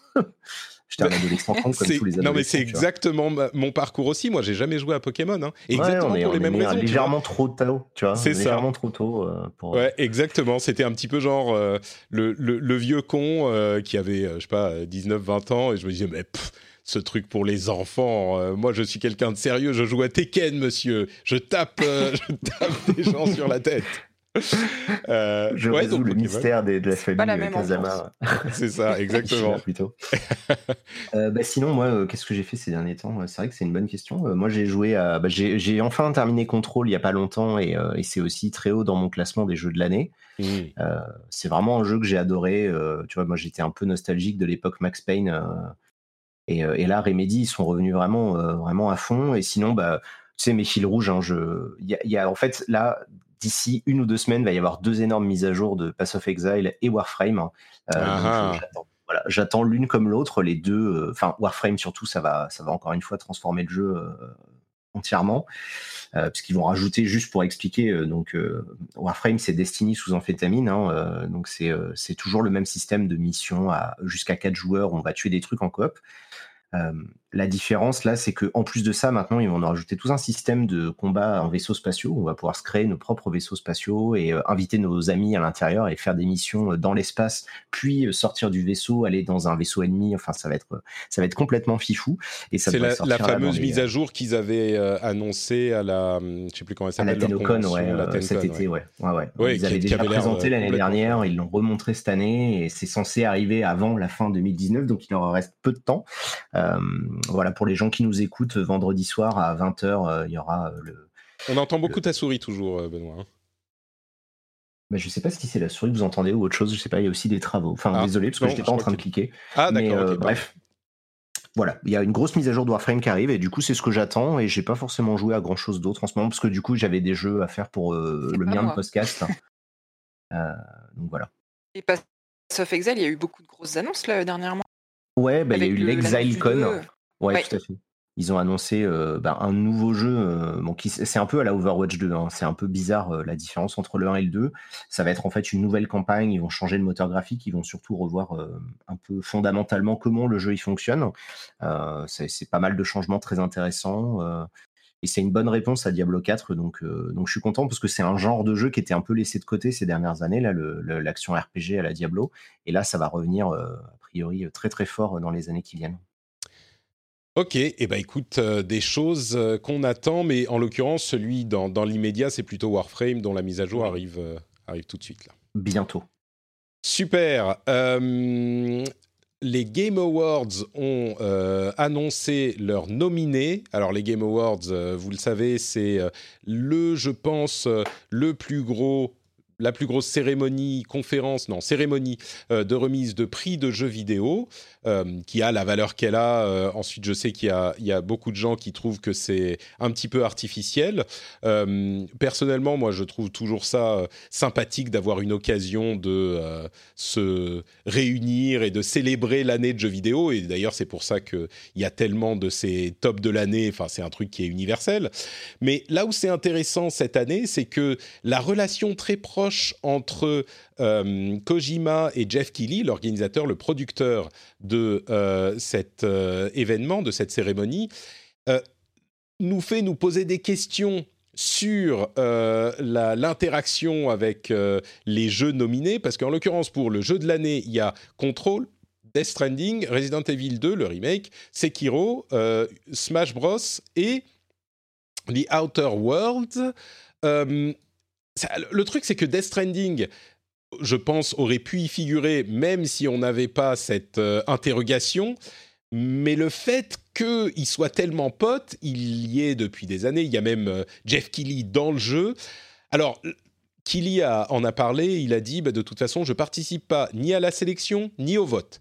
Donc, euh, moi, je suis à peu près satisfait de la chose parce que je me dis si effectivement il y participe pas, ça veut dire qu'il n'y a pas plus d'influence qu'il n'y en aurait de toute façon sur tous les jeux.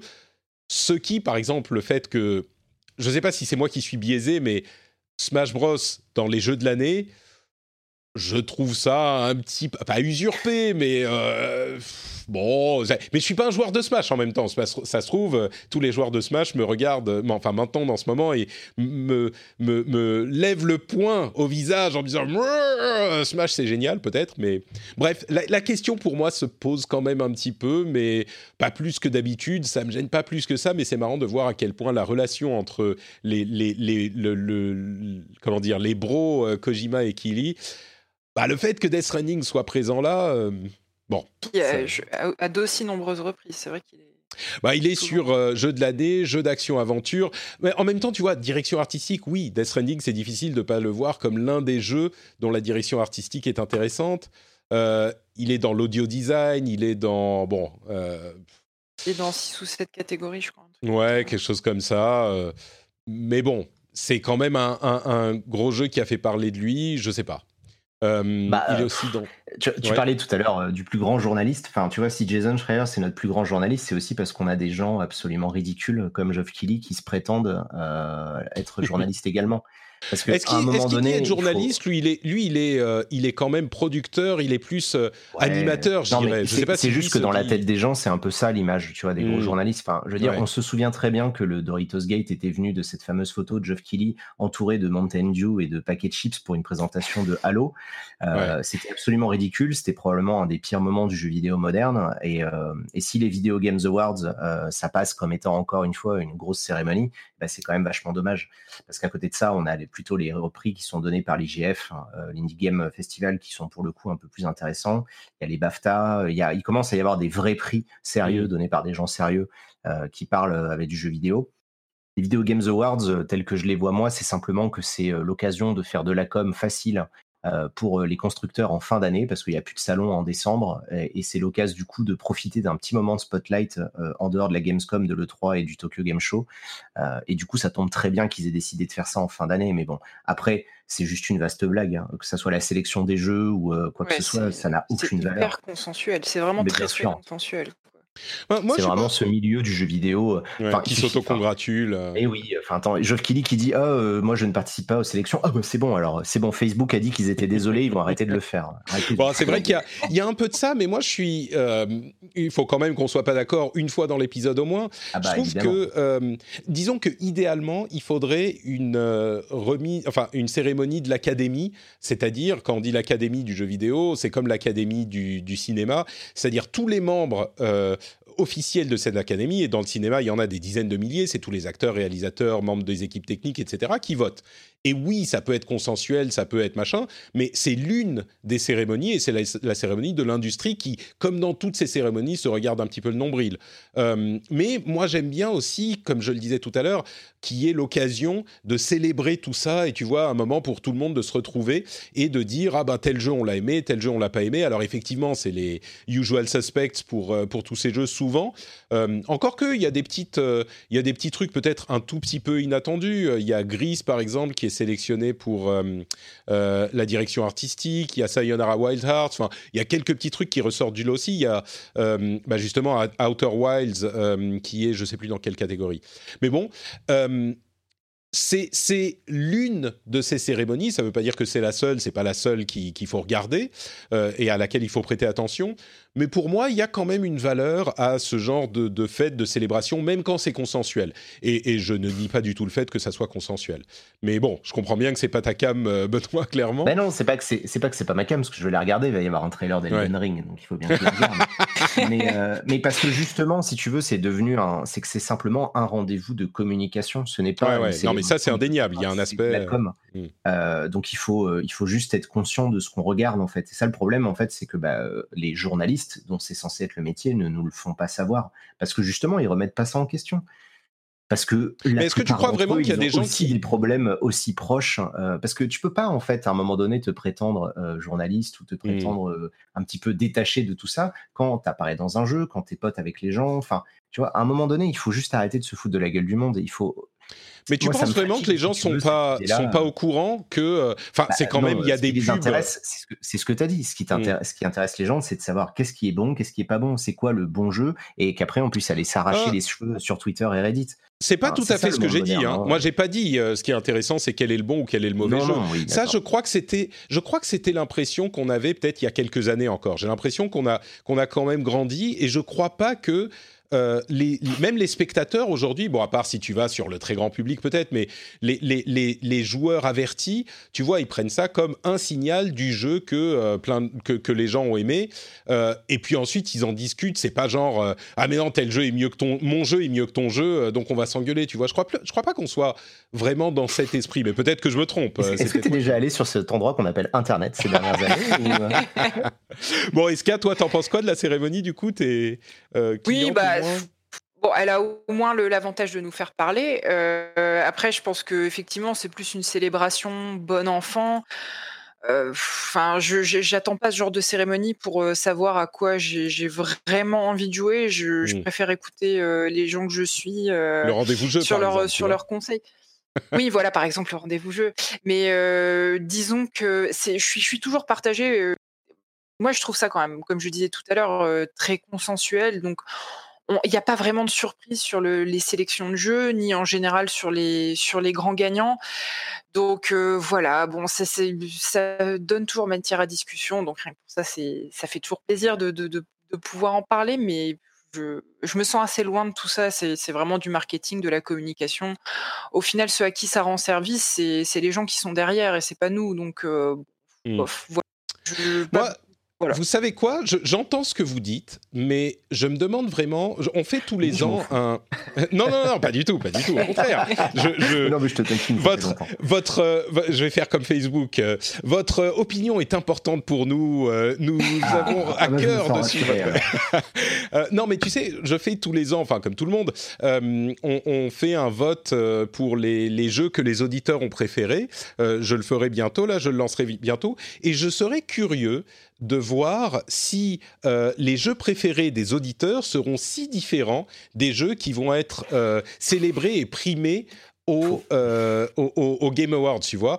Et Je alors désolé, mais c'est un terrain glissant, Patrick, parce qu'en fait, si tu veux, le, le problème, c'est pas que à la fin le résultat il soit le même, c'est comment tu hmm. arrives à ce résultat qui est problématique. C'est-à-dire que oui, Geoff Keighley, peut-être qu'il aurait aimé Death Stranding, mais ce qui aurait été bien, c'est qu'il l'aime, pas parce qu'il a été payé, mais parce qu'il l'aimait pour de vrai. Et ça, en fait, comme aujourd'hui, on vit dans un monde où, effectivement, on va célébrer le rachat à plusieurs millions d'un streamer, personne va être choqué qu'une rédaction de jeux vidéo euh, fasse payer la moitié de ses contenus par des marques, etc.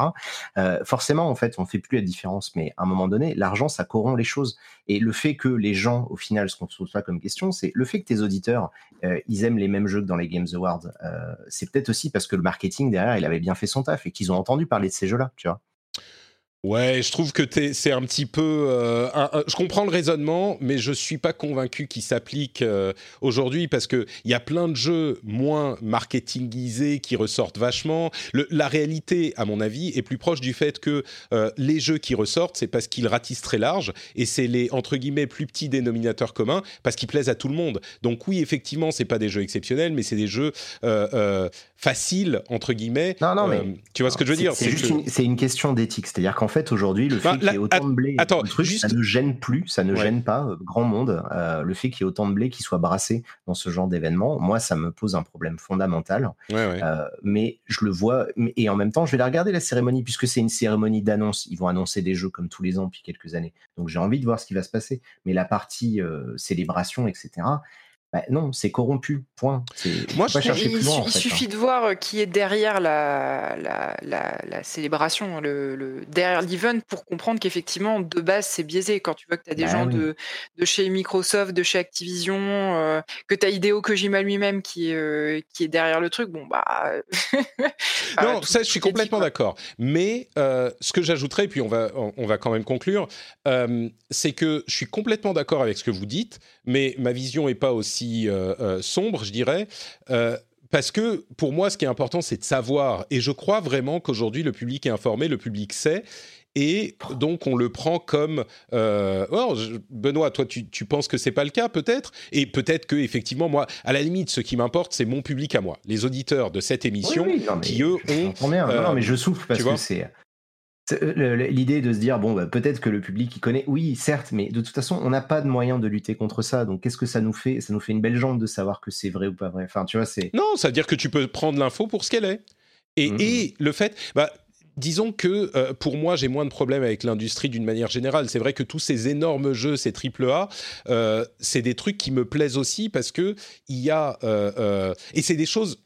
Le plus important, c'est que ça serait pas possible s'il n'y avait pas autant d'argent dans cette industrie. Et avec tout cet argent viennent euh, tout un tas de caractéristiques. Tu vois, c'est autant euh, j'adore des jeux comme Outer Wilds ou comme, euh, je sais pas, Céleste ou ce genre de trucs, autant je voudrais pas que l'univers le, du jeu vidéo ne soit que des projets plus autonomes, plus indépendants et qui n'y ait pas tu vois, s'il n'y avait ah, pas bah si, on a nos triple A grâce à la corruption de la presse, eh ben, je me sens vachement mieux. Ouais, mais c'est pas, je suis pas, je suis pas d'accord sur ce point. pas pris la tête comme ça, mais là. Ouais, je crois qu'on va pas tomber d'accord, mais, mais tu vois, je trouve que ton, ton, ton, euh, comment dire, ton hypothèse, je pense à hypothèse parce que Outer Wilds, mais je, ton hypothèse, tu la transformes en conclusion, en, certitude de manière un petit peu trop facile, je trouve. Je suis pas convaincu que euh, ça soit. pas convaincu qu'il y a de la corruption. Enfin, non, non, si, bien sûr. non, mais non, c'est parce que attends, eh, non, non, Benoît, c'est ce que je veux dire, c'est que je suis pas convaincu que les triple A n'existent que grâce à cette euh, euh, relation. Mais non, mais je sais bien. Mais c'est juste que c'était ce que tu étais en train d'essayer de dire, c'est qu'en mm. gros, bon, bah comme il y a beaucoup d'argent, forcément, on est obligé, tu vois, c'est, on est obligé d'accepter le moindre mal. Ah oui, tu veux dire qu'on pourrait avoir tout ça sans la, cette on pourrait avoir du blé à foison euh, dans des jeux vidéo euh, sans avoir ce genre de truc-là. les, les, VG, les Games Awards, je préférais que ça soit présenté comme une espèce de super présentation, cérémonie, ce que tu veux, mais dire que derrière il y a des prix et ces prix vont influencer les ventes en magasin, moi ça mmh. me fait mal au cœur. Maintenant, c'est ma vision des choses. Je sais qu'on se rendra pas Est-ce que est-ce que c'est hein. vraiment vrai? Je suis même pas sûr. Ah, si, si, ah bah, demande, demande, c'est un exercice demande marketing. À Motion Twin, Demande à Motion Twin pourquoi ils ont été obligés de créer une deuxième entreprise euh, parce que le jeu se vend tellement bien depuis qu'ils ont eu le prix ah l'année dernière. Euh, il se vend presque plus depuis qu'ils ont eu ce prix-là, en fait. Parce que justement, il y a un côté médiatique derrière. Et ils se sont retrouvés à justement avoir envie de continuer à développer le jeu parce que bah, du jour où ils ont eu le prix du jeu indépendant, le jeu, il a complètement explosé par rapport à avant, qui était déjà formidable. C'est marrant. Pas que ça avait une telle influence. C'est marrant que l'exemple que tu prends, c'est un petit jeu euh, indé qui a justement été mis en lumière par la, cérémonie corrompue. Donc, euh, bah mais oui, mais c'est ça le problème en fait, c'est que justement en fait, on se retrouve à avoir des bonnes choses qui viennent, euh, qui sont le résultat de mauvaises choses au départ, et du coup, bah, ça floute en fait la, que les choses la morale, l'éthique, etc. Tu vois c'est un peu l'équivalent du Energy Music Awards, euh, mais pour le jeu vidéo, je pense que. Ah, mais là, c'est bon. C'est Subway qui va sponsoriser le prix du jeu indépendant euh, Game Awards. Donc, je pense que là, euh, on peut me dire tout ce que vous voulez, mais le niveau de cynisme et d'ironie du, du, monde dans lequel on vit est atteint à ce moment-là. Quand c'est des gens indés et que des gens qui crèvent la faim la plupart de l'année et des milliers de développeurs qui ont à peine de quoi vivre, et là, c'est finalement Subway qui va décerner leur prix mais euh, là, euh, mon bullshitomètre, euh, il a explosé. Hein, bon, je te laisse le dernier mot sur ce sujet. On a bien compris que moi, je suis pas tout à fait sur cette ligne. quelques news avant de refermer la porte de cette émission. Resident Evil 3 Remake apparaît sur le PlayStation Store et Vanquish Remake apparaît ou Remaster apparaît sur le Microsoft Store. Vanquish était déjà sur PC, il est sorti il y a un ou deux ans je crois, en version 4K, euh, remake machin. C'est un jeu qui est un jeu Platinum qui a, qui a été l'un des premiers qui a marqué l'histoire de cette société bien connue aujourd'hui, donc à suivre peut-être. Euh, il y a quelques autres trucs dont je voulais parler. Star Citizen a plus de 250 millions de dollars euh, levés par le crowdfunding. Ouais. Mais sur ce truc, moi, je suis hein. toujours sur la même ligne. C'est complètement fou, mais si les gens sont, ça leur fait plaisir de s'acheter des vaisseaux en plus dans le jeu qui est pas fini, bah pourquoi pas. Hein. Euh, ah, ça, je suis complètement d'accord avec toi. Hein, pour le coup, je veux dire, ils, ils mentent pas quoi. Ils font leur jeu. On sait qu'il sort pas, il sortira pas, et les gens ils continuent. Donc, bah tant mieux. Squadron 42 est promis pour deuxième euh, semestre 2020. C'est la campagne solo, donc euh, mhm. il, devrait peut-être arriver, on verra. Euh, Riot a trouvé un accord avec les femmes qui leur avaient fait un procès. Ils vont distribuer 10 millions de dollars aux différentes employés en fonction de leur ancienneté, leur poste, etc. pour différence, en fait, pour la question du sexisme dans leur euh, société, les différences de euh, salaire, etc. Donc, ils sont, on espère qu'ils pourront repartir du bon pied après ça. Je sais qu'ils ont fait, euh, enfin, il semblerait qu'ils soient en train de faire beaucoup d'efforts à, ce niveau. Il faudra évidemment rester vigilant sur comment ça se passera. je vais vous donner la parole dans un instant. Vous pourrez dire sur. Oui, bah vas-y. Non, mais j'allais dire, c'est sûr, c'est bien de dire qu'ils vont distribuer 10 millions de dollars, mais c'est quoi les actions concrètes derrière pour changer les choses? Tu vois, bah, faire évoluer les membres. Ah, mais ils ont dit qu'ils étaient désolés, qu'ils le feraient plus. Hein. ah bah c'est bien. Qu'est-ce que, tu veux de plus, euh, franchement? Est-ce que tu exagères pas un peu hein? Le, truc, c'est que arrête ou je te poursuis en justice et tu devras me verser 10 000. si je pouvais te les donner, mais je te les donnerais avec tellement de plaisir. Le, effectivement, dans ce genre de situation, euh, c'est un truc qu'on ne peut juger que par les actions. Euh, je sais qu'ils font des choses, mais bon, il faudra juger sur le concret. Mais, mais ils sont pas, je vous rassure, ils sont en tout cas euh, dans les mots, ils ne sont pas arrêtés à cette question de 10 millions de dollars, ils font visiblement des efforts dans leur boîte. On verra dans quelques années s'ils portent leurs fruits. Euh, et YouTube est en train de changer la manière dont il monétise les jeux vidéo. Ils avaient mis une, euh, une sorte de chape de plomb sur le jeu vidéo en général et en particulier sur le contenu entre guillemets violent dans les jeux vidéo parce que c'était des scènes de guerre, des scènes de combat, ce genre de choses. Et quand ils ont modifié leurs règles pour euh, contenter les annonceurs, eh ben, ils avaient classifié tous ces contenus dans des contenus un petit peu problématiques que les, les annonceurs pouvaient euh, euh, ne pas, en fait, dans lesquels les annonceurs n'étaient pas inclus par défaut. Et là, ils vont créer en fait une autre catégorie où, bah, simplement, quand c'est du jeu vidéo, même s'il y a du contenu un peu violent, quand c'est pas le, focus du jeu, eh ben, il sera euh, quand même euh, dans une, catégorie acceptable, ce qui devrait aider de nombreux YouTubers euh, de, qui, couvrent les jeux vidéo à gagner un petit peu d'argent avec la publicité notamment. Voilà pour tout ça. Euh, je ne sais pas si vous avez une, chose à ajouter, soit sur euh, YouTube, Resident Evil, Vanquish. Euh, si vous avez acheté plein de jeux sur pendant les soldes, moi personnellement, j'ai rien acheté parce que je me disais j'ai déjà trop de choses à faire. Mais non, ça fait longtemps. Moi, après, je suis privilégié. Hein. J'achète plus mes jeux vidéo depuis pas mal d'années, donc euh, je, je, ferme ma gueule en général dans ces périodes-là. Ouais. Non, moi, ah, mais tu vois, t'es corrompu. Tu reçois les jeux des éditeurs. Moi, je, moi, Benoît, je n'achète, je ne reçois aucun jeu ni aucun matériel d'aucun éditeur. Je suis totalement indépendant. C'est tellement ridicule cette hypocrisie que ça, même pas. Ça me fait, ça me fait mal au cœur.